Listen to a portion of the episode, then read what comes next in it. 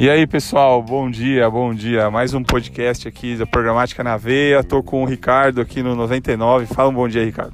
Bom dia, Eduardo. Bom dia, galera. Todo mundo bem aí? Tudo em paz? e hoje a gente vai falar de DSP, porque muitas pessoas têm dúvida do que é uma DSP.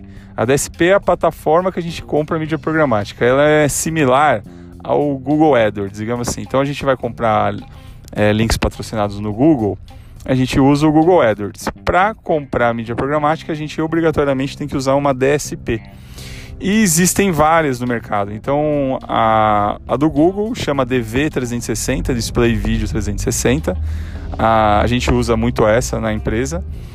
Existe também a plataforma da Wolf, que agora mudou de nome, agora chama Verizon.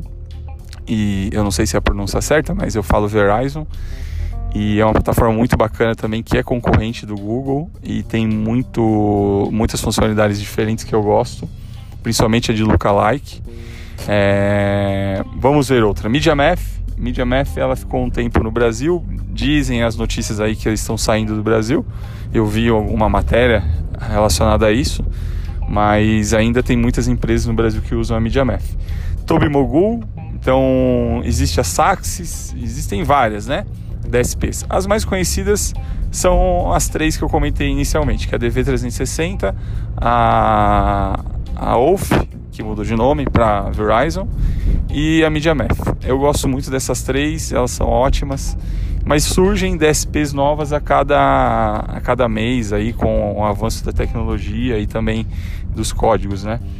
É, através das DSPs, a gente consegue escolher o device que a gente vai anunciar, o dia, a hora, os canais e principalmente os clusters, porque dentro de cada DSP tem dados de DMPs. Então, quem são as DMPs? Eu vou dar um exemplo das brasileiras: Target, Naveg, é, Hurricane, internacionais, Bluekai, enfim, tem vários. Quando a gente entra lá, tem dados de mais de 60 DMPs. E esses dados a gente consegue fazer clusterizações. Por exemplo, quero impactar homens que estejam em São Paulo e que queiram comprar Harley, uma moto da Harley Davidson. Tem esse target? Tem. Tem o target de mulheres que querem viajar para Dubai? Tem.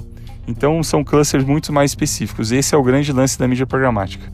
A gente consegue usar as DSPs de forma uma compra de mídia muito mais assertiva, tá bom?